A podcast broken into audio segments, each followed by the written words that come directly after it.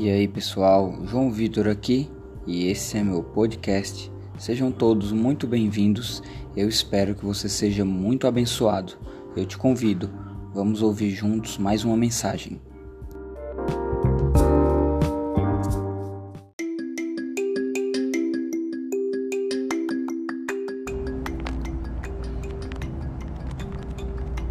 O negócio vai ferver demais hoje. Hoje é Atos 2 manda para todo mundo e compartilha. Se você não está no nosso grupo no Telegram, vai lá na nossa, no nossa bio, entra no link, participa. Ontem nós já mandamos o resumo do Pastor Sandro no grupo do Telegram. Se você está lá, você já recebeu.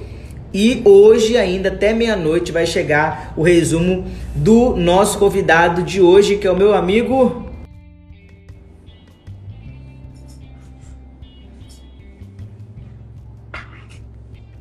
Cadê ele?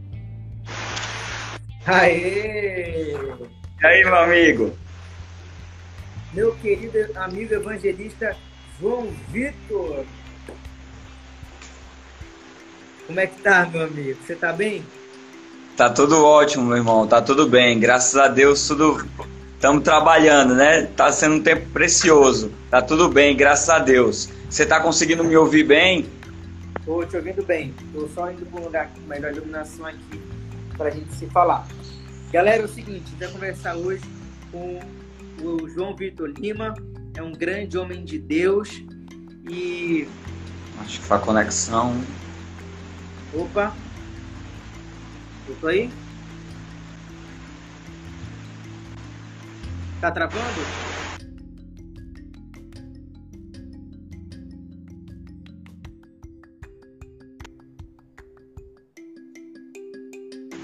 E como é que tá? Tá me ouvindo aí? Pronto, agora, agora tô te ouvindo. Tinha dado uma travada, sua imagem estava rodando, não sei se era eu, minha internet ou a sua. Beleza, estamos aqui com o João Vitor Lima, homem de Deus, e hoje vamos falar sobre o capítulo 2 de Atos, nosso projeto Atos em Ação. Gente, vou desligar os comentários aqui para ficar melhor. Olha só, entra logo no nosso grupo do Telegram para você receber todas as notícias exclusivas para quem está no grupo. E o resumo dessa mensagem daqui a pouco, até meia-noite, no nosso grupo. João Vitor, o que, que a gente pode destacar sobre Atos 2? Samuel, acho que agora é, a gente está falando nos dias propícios, né? é, para quem está entrando aí e não. A Bíblia fala que e nós sabemos que nós devemos. Israel é o relógio de Deus. E nós devemos olhar continuamente para Israel. E guardar as festas bíblicas, olhar o que a Bíblia está falando a respeito disso. E esse final de semana, no calendário judaico, foi comemorada a festa de Pentecostes. Então, justamente o que foi vivido lá no cenáculo, justamente esses últimos dias, a festa de Pentecostes é comemorada, celebrada em três dias pelo povo judeu. E foi justamente esse último final de semana a qual nós passamos agora. E uma das coisas que nós podemos analisar, eu acredito que colocando hoje em tudo que nós estamos vivendo, nós estamos vivendo dias semelhantes ao que aqueles 120 discípulos, mais ou menos, aqueles 120 seguidores de Jesus, eles viveram naqueles dias. É muito semelhante tudo que nós estamos vivendo hoje com aquilo que eles estão vivendo. Assim como foi a Páscoa, dessa mesma maneira foi o Pentecostes, 50 dias após 50 dias após a Páscoa, na contagem aí do calendário grego, mais ou menos, por isso o nome Pentecostes, 50 dias, chegou a festa dos Shavuot, né, como eles chamam lá, a festa da colheita. Me disse não é algo tão propício. E aí nós vamos, acredito que você vai conduzir, nós vamos mergulhar aqui em Atos 2, e aí nós vamos poder ver o quanto essas coisas se encaixam. Uau, uau. Então olha só, em Atos 1, Jesus dá uma direção: permaneçam em Jerusalém. Ontem o pastor Sandro, ele fugiu muito do Atos 1:8 que todo mundo conhece. Ele falou muito sobre oração, sobre perseverança, sobre obediência. Mas é fato que ele disse em Atos 1,8: E recebereis poder ao descer sobre vós o Espírito Santo, e sereis as minhas testemunhas. O que nos faz ser verdadeiras testemunhas de Cristo não é o fato de a gente saber pregar bem, cantar bem, ser carismático, isso, aquilo. É nós sermos cheios do poder do Espírito Santo. É isso que nos faz ser verdadeiras testemunhas de Cristo. Bom, agora em Atos 2, João, acontece o grande fato, né? Como é que você pode narrar isso pra gente? Atos 2, a promessa se cumpriu, né? Acredito, os, os discípulos, eles não tinham dimensão daquilo que ia acontecer. Você que está nos ouvindo aqui, analisa bem. Pedro tinha acabado de se acovardar com a oportunidade de testemunhar. Olha a diferença do que é eu e você termos a capacitação do Espírito Santo sobre a nossa vida. Porque foi uma mudança radical num período curto de tempo. Porque Jesus foi crucificado, Pedro teve a oportunidade de dizer que verdadeiramente seguia Jesus, que conhecia aquele homem, ele negou. Mas algum tempo depois, reunido com os discípulos no cenáculo, supostamente o local que eles apontam para descer do Espírito Santo é o cenáculo, ele recebe a capacitação que vem do alto. Duas ações do Espírito Santo em nossas vidas. É quando ele está dentro de nós, como diz Ezequiel, e ele muda o nosso interior, trabalha o nosso caráter. Mas quando o Espírito Santo vem sobre nós, ele nos habilita para uma obra. E como diz, e sereis minhas testemunhas. Mas essas testemunhas é mártires, que, se, que vem de martírio então, o poder que eles receberam era uma capacitação que levaria eles viverem esse propósito até o final da vida deles, nem que custasse a própria vida. Então, foi essa capacitação. Quando eles receberam essa capacitação, eles estavam conscientes, eles sabiam que essa capacitação do Espírito sobre a vida deles era algo que poderia custar a própria vida. Então, ele muda completamente você deixa de ser um covarde, você deixa de ser é uma testemunha oculta, você deixa de ser alguém que só admira as obras de Jesus para viver coisas semelhantes e arriscar a sua própria vida, o, seu, o próprio martírio. É verdade, mas uma coisa que a gente pode destacar também é que essa ousadia de viver por essa causa, de viver pela causa de Cristo, causa essa pode custar a sua própria vida, ela vem muito por conta do poder do Espírito Santo. Do Eles poder do Espírito Santo. De manifestar isso, porque em, lá no, no versículo 4, a Bíblia narra o momento exato em que eles recebem a promessa, em que eles são batizados, são mergulhados, não é isso? E é muito interessante, Samuel, porque tem algumas coisas que a gente pode destacar aqui. Se a gente tivesse um tempo tão vasto, isso aqui, a gente levaria horas e horas nos debruçando diante disso. Mas tem algumas coisas que a gente deve guardar. Porque eles estavam, se a gente olhar no versículo 2, eles estavam no lugar determinado. Então, a primeira chave que para você que está nos ouvindo agora e pode estar tá anotando é que você precisa estar tá no lugar exato a qual Deus determinou para você, para que você possa receber essa capacitação e ela possa surtir o efeito que ela deve, que ela deve fazer na sua vida. O outro é que veio, eles ouviram dos céus um som. E não foi, não foi só um vento, mas tinha um som de um vento.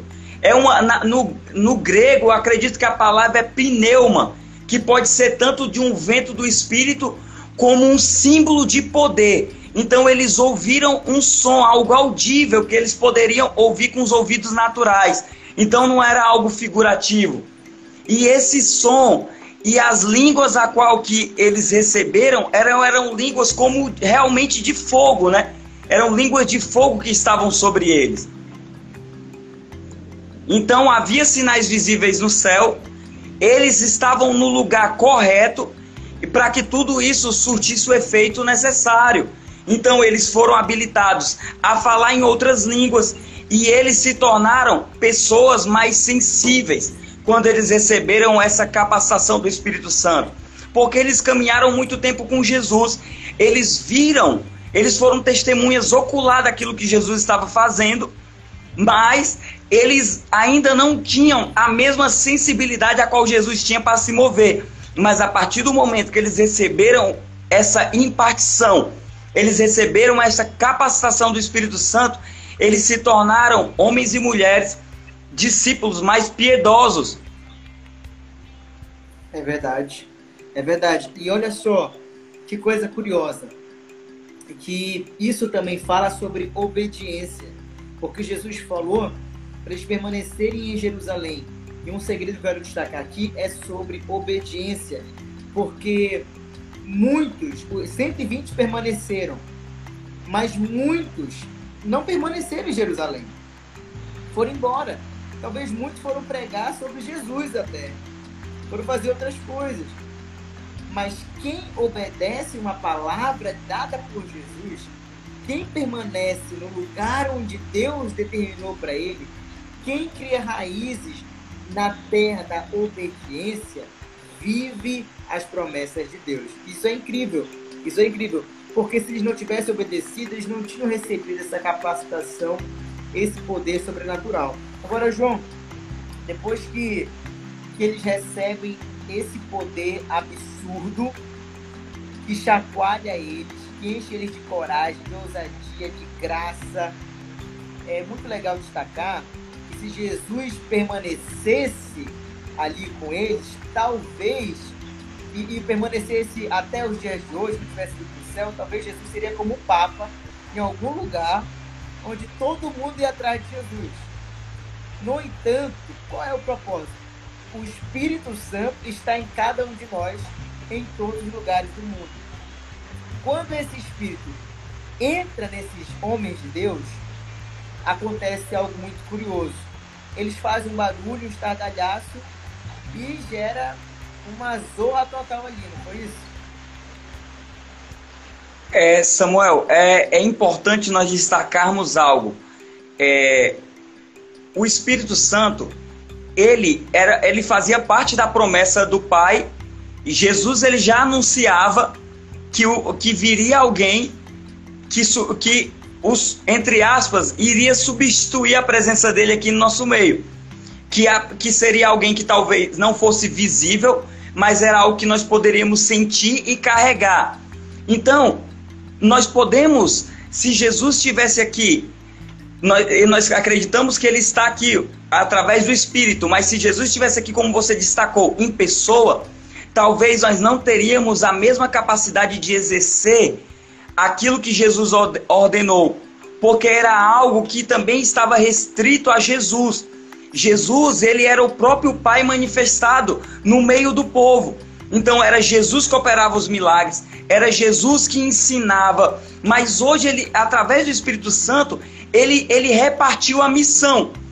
Jesus, ele compartilhou a missão que era dele conosco. Jesus, ele, era, ele sozinho era capaz de fazer isso, mas ele nos deu a oportunidade de sermos um colaborador disso. Como? Com uma ferramenta que ele colocou em nossas mãos e dentro das nossas vidas, que é o Espírito Santo. Nós precisamos sempre olhar para o Espírito Santo não como é, algo místico ou como uma sensação, mas que o Espírito Santo é uma pessoa. E por ele ser essa pessoa, nós podemos ter esse relacionamento, a qual tudo aquilo que ele compartilha conosco é desenvolvido diariamente na medida que nós estamos com ele. Então foi o que aconteceu os discípulos eles receberam, começou um mover extraordinário. Muitos não, não entendiam e não sabiam o que era aquilo que estava acontecendo. Por isso, eles começaram a, a serem julgados, a serem taxados como bêbados, como loucos, porque era loucura para aqueles que não criam ver aquilo que estava acontecendo. Então as pessoas estavam falando em línguas, outro estava interpretando, talvez milagres não está registrado, mas milagres já começaram a acontecer, porque se a presença do Espírito Santo está sendo manifestada, milagres se passam também. Então todas essas coisas começaram a suceder e as pessoas começaram a se perguntar quem são esses? Por que essas coisas estão acontecendo? Eles só podem estar loucos. Então, aqueles que talvez eram tímidos, aqueles que talvez não tinham nenhuma palavra de sabedoria e de repente começaram a anunciar, porque a Bíblia, o livro de Atos, que supostamente o autor seja Lucas, registra a ousadia que o Espírito Santo levanta Pedro. Mas talvez os outros já estivessem se movendo. Ou será que todo mundo ficou de braço cruzado e só Pedro se levantou e foi usado? Não, muitas coisas deviam estar acontecendo. Eles deviam ter chacoalhado o lugar. E aí as pessoas começam a taxar. E aí Pedro, ele precisa se levantar com aquele sermão dele que até hoje gera frutos em nossas vidas. Porque nós somos frutos disso. Porque foi a partir disso que a igreja primitiva ela foi estabelecida. Então, se hoje eu e você estamos aqui, é porque existe ali no cenáculo naquele dia que o Espírito Santo desceu, que a promessa de Joel, ela se cumpriu sobre os discípulos de Jesus, nós podemos chegar até aqui debaixo dessa promessa. Você pode ler para gente essa parte?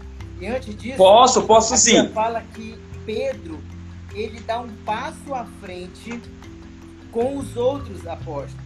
Mas a Bíblia frisa que Pedro, veja bem, Pedro veio de uma de uma de uma fase muito da, muito bad, porque ele tinha traído Jesus. Em João 21, você vê Jesus restaurando Pedro e falando: Pedro, você agora vai ser pastor de ovelhas. Você vai cuidar do meu rebanho, apacente as minhas ovelhas. Depois tudo isso acontece. Agora, Pedro, no capítulo 2 de Atos, ele é tomado de uma ousadia que ele fala, galera, não tem ninguém bêbado aqui. São 9 horas da manhã. Eu vou dizer para vocês o que está acontecendo aqui. Diga as palavras de Pedro que ele recita. recita Samuel, é, era a pessoa mais improvável. A pessoa mais improvável de todos aqueles era aquele que aquele que tinha negado Jesus, que traiu Jesus, que talvez, mesmo tendo aquele encontro em João com Jesus, ele talvez se sentia indigno disso. É. Era a pessoa mais improvável. E aí tá lá, ó, Atos 2,14. É, quem está nos acompanhando. Essa palavra é uma palavra profética para nossa geração como nunca antes foi. Eu creio de todo o coração. Essa é e... é uma palavra profética para o nosso tempo. Se você está nos assistindo aí agora, enquanto o João lê, eu oro para que o Espírito de Deus aqueça seu coração onde você estiver que essa palavra entre nas suas veias espirituais e comece a te dar um calor sobrenatural, trazendo uma revelação daquilo que Deus tem para nossa geração agora. Daqui a pouco, João, no final a gente vai abrir os comentários, a gente vê o que a galera estava falando nesse tempo. Vamos embora. Vamos lá. É, João, é, apóstolo, é, Atos 2,14. Vamos lá, apóstolo Pedro aqui. É, 2,14, para quem está anotando e está nos acompanhando. E aconteceu que, colocando-se de pé, juntamente com os onze, Pedro tomou a palavra e em alta voz pregou à multidão reunida: Homens judeus e todos os habitantes em Jerusalém, permitais que, vo que vos esclareça o que se passa. Daí, pois, atenção às minhas palavras. Estes homens não estão embriagados como pensais, até porque são apenas nove horas da manhã. Muito diferente disso, o que está acontecendo foi predito pelo profeta Joel. Nos últimos dias, diz o Senhor, que derramarei o meu espírito sobre todos os povos.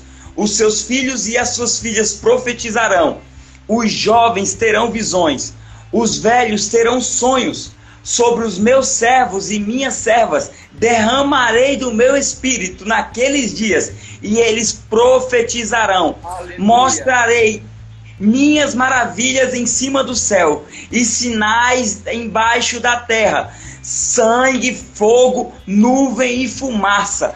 O sol se tornará em trevas e a lua em sangue, antes que venha o grande e glorioso dia do Senhor. Aleluia! Glória e aí, uma promessa para você que está nos assistindo e sua família. E todo aquele que invocar o nome do Senhor será salvo. Será salvo. Esse é um tempo oportuno, Samuelzinho. Esse é um tempo oportuno e essa palavra com, continua pairando em nossa geração. Existem muitos homens e mulheres de Deus que estão profetizando. Um dos maiores profetas hoje nos Estados Unidos, chamado Chuck Pierce, logo no início da pandemia, Deus levantou esse homem para declarar que nós viveríamos nessa geração o Pentecostes do Pente, dos Pentecostes. Existe uma promessa pairando nesse tempo agora. Existe, assim como nós vivemos a Páscoa das Páscoas, nós estamos agora, por quê? Porque Deus nos colocou para dentro de nossas casas, assim como foi no Êxodo, assim como foi naquela época de Moisés. E agora nós estamos tendo a oportunidade de viver o Pentecostes, não só como os discípulos viveram no cenáculo, mas como o Espírito Santo veio lá no Monte Sinai, quando entregou as taubas da lei. Uau, uau, cara, que tremendo, meu Deus, meu Deus, eu acredito tanto, João, de verdade que a nossa geração, cara, a nossa geração é a geração que vai anunciar a volta de Jesus e já está anunciando. É a geração que vai gritar: Maranata, ora vem Senhor Jesus. Eu não sei dizer quando Jesus vai voltar, mas que a nossa voz, como nunca antes, vai ecoar nesse planeta. Jesus está voltando. Sabe, quando nós entendemos que é o Espírito de Deus, o Espírito do próprio Deus dentro de nós, que nos capacita. É por meio dele, esse amigo, amigo Espírito Santo, que tem sentimentos, que tem ciúmes de nós, que nos ama, que acredita em nós, que nos ajuda a vencer o pecado, que nos ajuda a ir mais longe.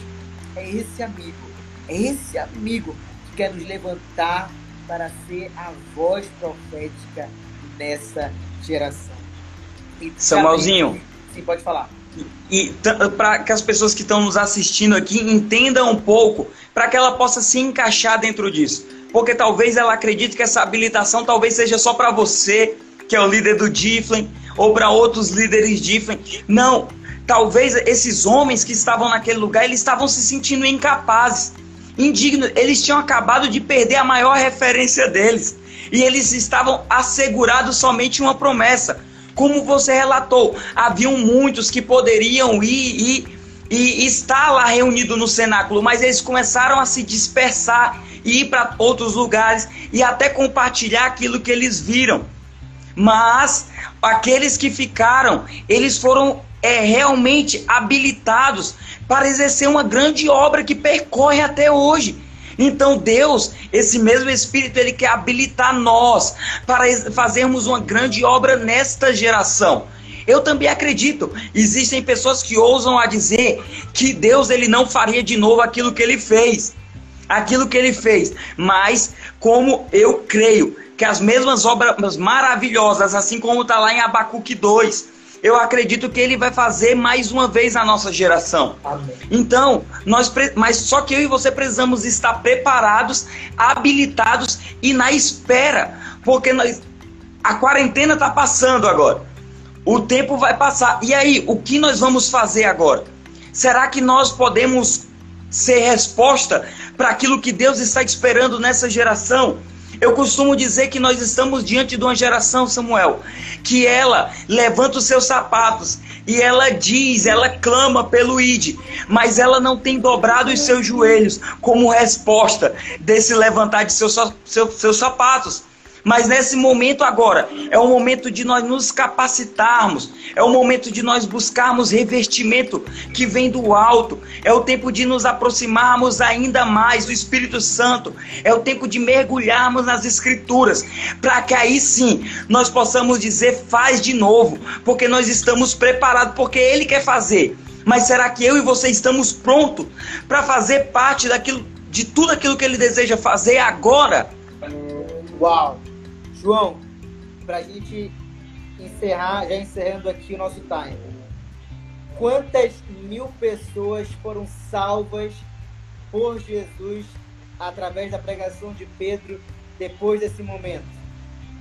Samuelzinho, há relatos que foram 3 mil homens salvos naquele momento, mas sem contar mulheres e crianças, porque naquela época a contagem era feita baseada nos homens. No homem que representava a família, mas havia mulheres e crianças naquele lugar. Então nós podemos colocar aí cerca de 5 mil pessoas foram alcançadas na primeira pregação de Pedro. E aí, no, na medida que vocês forem passando nos outros capítulos, as pessoas vão ver que isso foi se multiplicando, que isso foi recorrente, começou a suceder continuamente. Uau, uau, que tremendo, que tremendo. Eu quero só destacar que quando nossa geração entender o papel e o poder que ela carrega, eu creio que não somente nós vamos manifestar os sinais dos céus, mas que avivamento tem que resultar em salvação. Aquele mover que gerou-se ali no dia de Pentecostes resultou e continua resultando em salvação. Avivamento mira em salvação que a gente possa viver essa revelação com uma intenção. Eu vou levar o maior número de pessoas que eu puder alcançar para o céu juntamente comigo. Nós somos pescadores de homens, mas também Deus quer nos fazer pastores dessa geração que amam, que cuidam, que investem nas pessoas, que ganham almas e que cuidam bem de cada uma delas. Através do Espírito Santo, nós vamos e já estamos mudando o mundo. Amém, meu amigo? Amém, amém, Samuel, amém. É exatamente isso. É a grande comissão, ela tá ela culmina na salvação, mas existe todo um processo, toda uma etapa disso. Então, muitas coisas precisam suceder, precisam é, haver habilitação, a gente precisa treinar pessoas, outras pessoas precisam estar prontas para exercer isso. Nós precisamos impartir essa ativação do Espírito Santo com outras pessoas, através da nossa imposição de mãos, mas também contagiando as pessoas com nossa mensagem. Ou nós anunciamos. Eu costumo dizer que nós precisamos carregar uma mensagem que transforme a sociedade, inclusive o contexto da igreja a qual nós estamos inseridos. Existem pessoas que convivem conosco na nossa realidade de ministério de igreja que elas precisam dessa ativação, desse batismo do Espírito Santo, para que elas possam ser agentes de transformação. Amém, amém. João, você pode orar por nós? Posso, posso sim.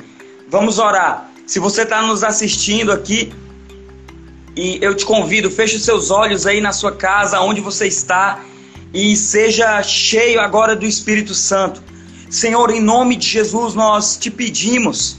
É, eu te agradeço por essa iniciativa do Difla em Fortaleza, na pessoa do, do Samuel Azaf. Senhor, eu te agradeço porque eu sei que esses dias são divisores de águas na vida da juventude do Difla em Fortaleza e dos Diflens conectados aqui e de todas as pessoas que passarão nessas lives. Pois eu quero declarar agora, Senhor, o mesmo mover que tocou a vida dos discípulos que estavam reunidos no mesmo lugar. Nós estamos reunidos aqui também, mesmo que de maneira virtual. Eu quero te pedir, Espírito Santo, vem com habilitação sobre a vida de cada um de nós. Eu declaro, sejam batizados agora com o Espírito Santo, com poder e com fogo agora, assim como os discípulos foram batizados naquele lugar e eles puderam ouvir um som dos céus que possa agora em suas casas haver um som estrondoso agora dos céus se abrindo sobre a tua vida e o Espírito Santo descendo mais uma vez, trazendo habilitação, transformação e ousadia para cumprir todo o propósito de Deus na sua vida e através da sua vida, em nome de Jesus. Eu declaro um impacto sobrenatural em nome de Jesus, eu abençoo essa série e eu declaro frutos extraordinários no final de Atos 28. Em nome de Jesus. Em nome de Jesus. Amém. Uau, uau, uau, quanto poder. Eu creio que nesse tempo Deus está liberando coisas poderosas para mim e para você, meu amigo de coração. Muito obrigado por aceitar o nosso convite. Obrigado por fazer parte dessa história que estamos escrevendo juntos. Você é muito precioso, nós amamos você. Você que está nos acompanhando, entra aí no perfil do João, segue ele e ele tem um livro muito especial, Sementes do Avivamento. E, João, quem quiser acompanhar mais seu ministério, quiser acompanhar, também comprar o seu livro, como é que faz? Eu ia lhe pedir para fazer esse merchan, deixa eu falar aqui para você rapidinho. Sei que o nosso tempo passou. Samuelzinho, primeiramente eu quero te agradecer. Você sabe que você é um irmão, você é um presente. É, foi um prazer, eu creio que Deus fez essa nossa conexão e eu sou muito abençoado pela sua vida. É, obrigado, muito bom estar aqui com vocês, com a galera aqui do Difla em Fortaleza. É, eu queria dizer para a galera que está nos assistindo, Samuel, nós gravamos uma série de podcasts, né? É, a galera que gosta de ouvir podcast aí, quer desenvolver sua liderança, eu tenho recebido feedbacks maravilhosos. Então, tá, tá em todas as plataformas. Eu tenho colocado prévias aqui no meu perfil no Instagram. Se você quiser, se conecta comigo, me segue lá no Instagram. Eu escrevi um livro, como o Samuel falou. Nós lançamos em dezembro do ano passado Sementes do Avivamento. E Samuelzinho, eu tenho recebido muitos testemunhos nessa quarentena daquilo que Deus está fazendo. Então, se você deseja adquirir o meu livro, me chama no direct. Muitas pessoas falaram que parece que esse livro foi escrito para esse tempo agora que nós estamos vivendo. Então, eu quero encorajar, se você está nos assistindo e já tem, para agora para ler. Se você não tem, me chama no direct que você pode adquirir. E eu tenho certeza que você vai ser muito abençoado. Amém, amém.